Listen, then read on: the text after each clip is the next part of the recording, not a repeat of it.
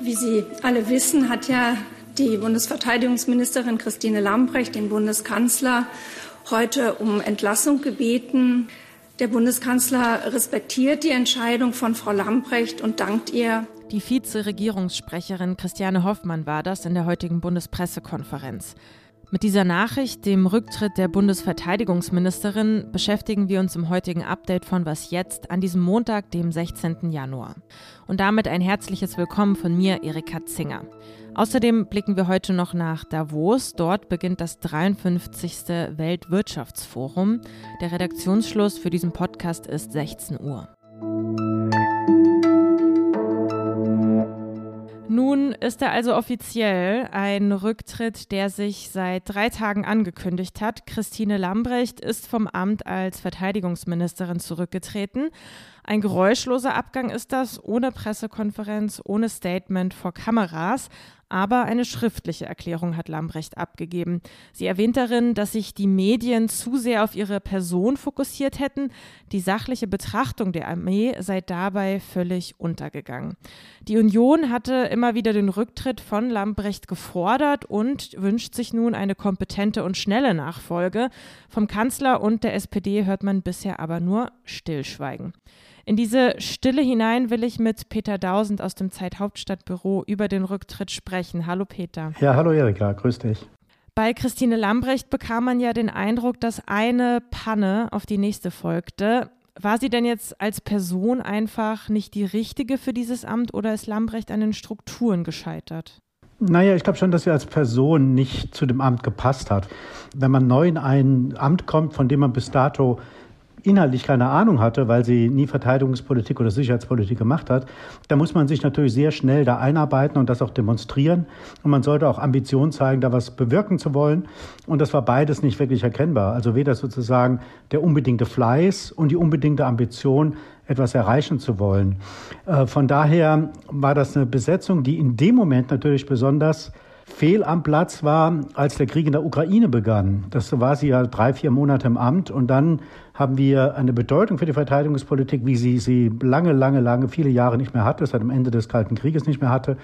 Und ab dem Moment fiel es natürlich besonders auf, dass Amt und Person nicht wirklich zusammengepasst haben. Hm. Aber da an der Stelle fragt man sich doch schon, ob Lambrecht auch keine vernünftigen Berater und Beraterinnen hatte. Also liegt das Problem eben nicht nur an ihr, sondern vielleicht auch im Verteidigungsministerium selbst? Naja, man bringt ja oftmals Berater mit, einen engsten Kreis, Vertraute, den man mitbringt.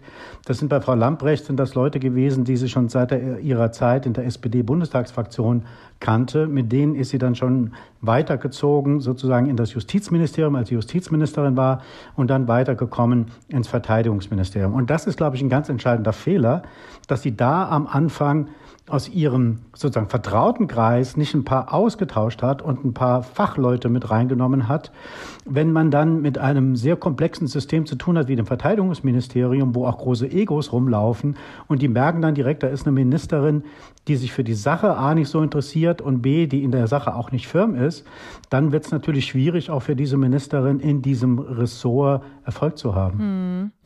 Jetzt gibt es noch keine Klarheit über ihre Nachfolge. Gute Chancen auf den Posten hätten die Wehrbeauftragte Eva Högel und SPD-Chef Lars Klingbeil. Es kursieren aber auch die Namen von Kanzleramtschef Wolfgang Schmidt und Sozialminister Hubertus Heil.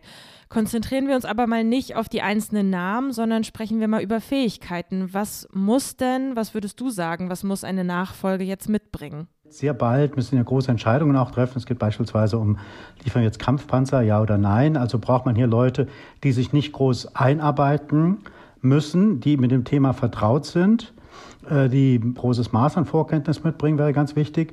Und natürlich, ich habe eben angesprochen, dass gerade das Verteidigungsministerium ein sehr kompliziertes Ressort ist, mit 250.000 Leuten in der Bundeswehr. Sie brauchen dann natürlich auch Leute, die so eine große Organisation führen können. Also Durchsetzungsstärke, Führungserfahrung und Kompetenz sind die ganz entscheidenden Kriterien. Also wer es am Ende dann wird, darauf warten wir dann also gespannt weiter. Für den Moment erstmal danke dir, Peter. Ja, ich danke dir. Ab heute treffen sich Wirtschaftsbosse, Regierungschefs und Aktivistinnen wieder in Davos zum 53. Weltwirtschaftsforum. Forumgründer Klaus Schwab hat das Motto zuvor verkündet, den Zustand der Welt zu verbessern, das sei die Aufgabe. Kein Forum in Davos kam bisher ohne Kritik daran aus. Elitär und zu wirtschaftsnah sei es. Eine Veranstaltung, bei der die da oben, wie es heißt, unter sich blieben Umweltorganisationen kritisieren immer wieder die klimaschädlichen Privatflüge vieler TeilnehmerInnen nach Davos. Ignorant und rücksichtslos nennt Greenpeace das. Mit einem neuen Bericht hat Oxfam zum Start des Forums auf die Ungleichverteilung auf der Welt aufmerksam gemacht. Erstmals seit 25 Jahren hätten extremer Reichtum und extreme Armut gleichzeitig zugenommen. Im Jahr 2022 haben 95 Lebensmittel- und Energiekonzerne weltweit ihre Gewinne mehr als verdoppelt und das während Millionen Menschen nicht wissen, wie sie Lebensmittel und Energie bezahlen sollen, schreibt Oxfam. Höhere Steuern für Reiche fordert Oxfam als Weg aus der Krise und schlägt eine Übergewinnsteuer von 50 Prozent und eine Vermögenssteuer vor. Mal angenommen, Russlands Präsident Wladimir Putin stünde vor Gericht. Ginge das eigentlich? Und wenn ja, vor welchem Gericht könnte man ihn anklagen? Diese Fragen lotet Außenministerin Annalena Baerbock heute am Internationalen Strafgerichtshof in Den Haag in den Niederlanden aus. Dafür traf sie Vertreter des Gerichtshofs und hielt im Anschluss eine Grundsatzrede an der Haager Akademie für Völkerrecht in Den Haag. Diskutiert wird die Frage, ob der russische Präsident für ein Verfahren anwesend sein müsste und für welche Verbrechen man ihn und andere Verantwortliche der russischen Führungsriege überhaupt anklagen könnte. Ginge es da also vorrangig um Völkermord und Verbrechen gegen die Menschlichkeit oder könnte Putin in Den Haag auch wegen des Angriffskriegs angeklagt werden? Länder wie die Ukraine und die baltischen Staaten fordern schon länger ein Sondertribunal. Außenministerin Baerbock war in dieser Frage lange Zeit zurückhaltend. In ihrer Rede an der Akademie für Völkerrecht hat sie sich nun aber dafür ausgesprochen.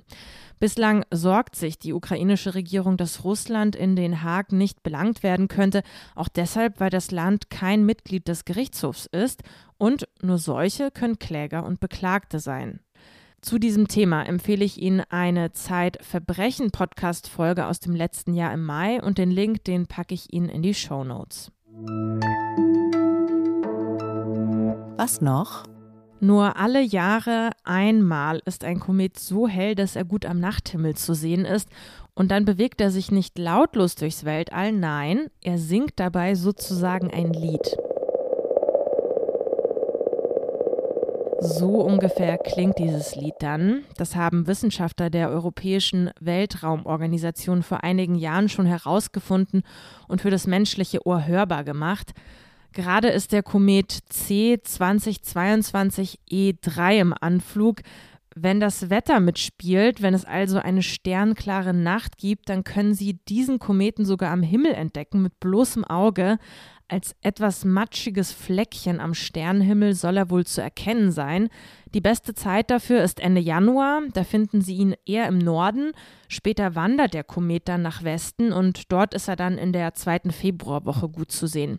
Falls Sie den singenden Kometen also wirklich entdecken sollten, dann schreiben Sie uns doch gerne an wasjetzt.zeit.de. Und unter derselben Adresse nehmen wir nicht nur Ihre Kometennachrichten an, sondern auch Ihre Kritik zur Sendung entgegen. Das war's mit diesem Update für heute. Morgen früh geht's weiter mit meiner Kollegin Konstanze Keins. Mein Name ist Erika Zinger. Ich wünsche Ihnen einen schönen Feierabend. Tschüss und machen Sie's gut.